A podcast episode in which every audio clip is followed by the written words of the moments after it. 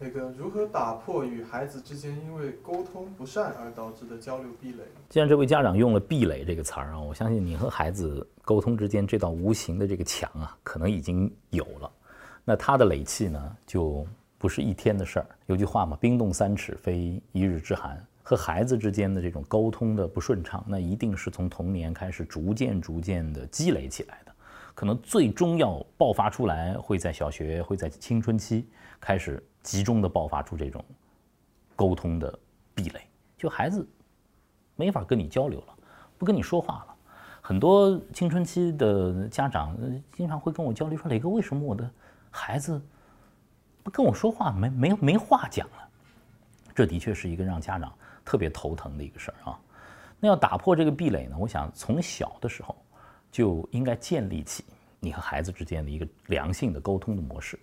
不同的年龄阶段，我们对于孩子来说，呃，有不同年龄阶段的主要的责任。比方说，零到三这是养育的过程，三到七呢，这是一个陪伴的过程。那七到十二、十三岁，那就必须要尊重他了。他渐渐的已经有了很强的这种自我意识和自尊心了。到了十几岁、十五六岁、十七八岁，这个时候真正最难得的就是父母能够懂得孩子。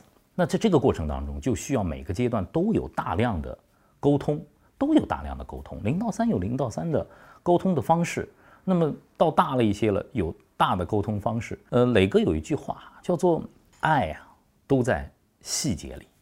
你所有对孩子的爱，你别在嘴上。零到三的时候，你怎么去拥抱他？怎么去亲吻他？啊，怎么去给他养育他？这是在细节里头能够体现出来。到了他开始上学了，每次你跟他说话的时候，你的开场白是什么？是命令式的吗？怎么回事？你今天怎么又这样？怎么这么不听话？还是哦，你为什么要这样做？你说说看，你是怎么想的？我们能不能一起试一试？你会用哪一种开场白？到了青春期，真的和孩子沟通的时候，你会不会说：“你你说说看吧，爸爸妈妈先听听看。”哎，你讲讲方式的建立以外呢？磊哥有五把钥匙啊，和所有的爸爸妈妈一起分享。首先，我们得换位思考。如果你是孩子，你站在他的角度上，他犯了一个错，这次考试成绩不太好。啊，表现不尽如人意，他很忐忑哎，他很害怕哎，他他得需要你的爱和支持哎，而不是劈头盖脸的一顿指责。所以说，换位思考的能力非常重要。以一个平视的视角，蹲下身来和孩子交流，这个是从很小的时候就应该开始的。这就是沟通模式的建立。有了平视之后，其实换位了以后，你会更多的去理解自己孩子的想法。有了理解，才会有真正的尊重。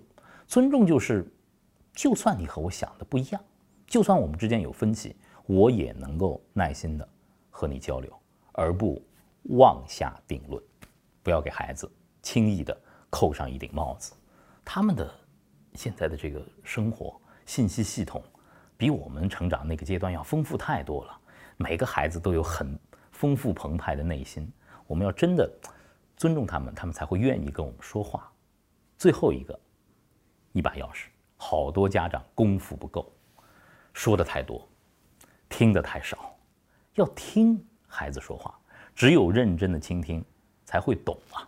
你看现在朗月六岁，有一天我就面对一个特尴尬的一个事儿。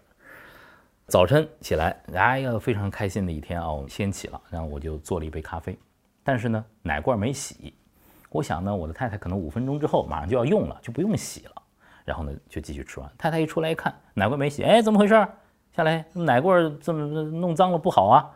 我说哦，我没洗，我想着你要用的，那就这么敷衍一句。等他一转身呢，我说哎呀，怎么那么麻烦？就就就这么说了一句。哎，郎月就看见了，就是说，哎，爸爸妈妈说妈妈不好，爸爸说妈妈不好。嘿，我那个难受啊，那个委屈啊。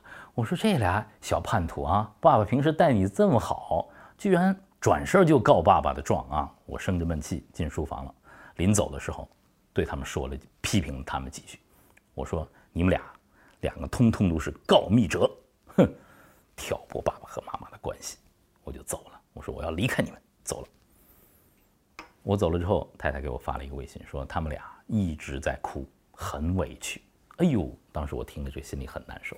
那回来之后呢，我就坐下来，心平气和的跟老岳说：“我说今天爸爸说话说重了，对不起。你看，这就是一种平等。传统的父女关系是不道歉的，但真正的平等的尊重的关系，家长是可以道歉的，可以向孩子道歉的。对不起，爸爸话说重了。”但是呢，爸爸为什么要生气？我想告诉你们，你们希不希望爸爸和妈妈之间关系好？他们说希望。那爸爸妈妈平时对你们好吗？好吗？我们是什么？我们是 family，family 之间是不是要去揭发呀？要说对方的不好啊？就算你看见了，你可以说吗？他说，爸爸妈妈告诉我要诚实。我说，对你今天的诚实非常棒。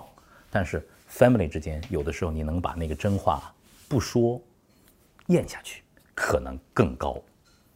我不知道这么讲，跟一个六岁的孩子有没有用？可能有的父母也未必同意我的讲法啊。但是呢，我就说，我们和孩子之间的这种平等的交流，是不是能从更小的时候就开始，从学龄前就开始？那五把钥匙都在我们身上，我们将会收获一个和孩子比较温馨的、没有障碍的、没有壁垒的。沟通的环境，我们才能够住在孩子的心里。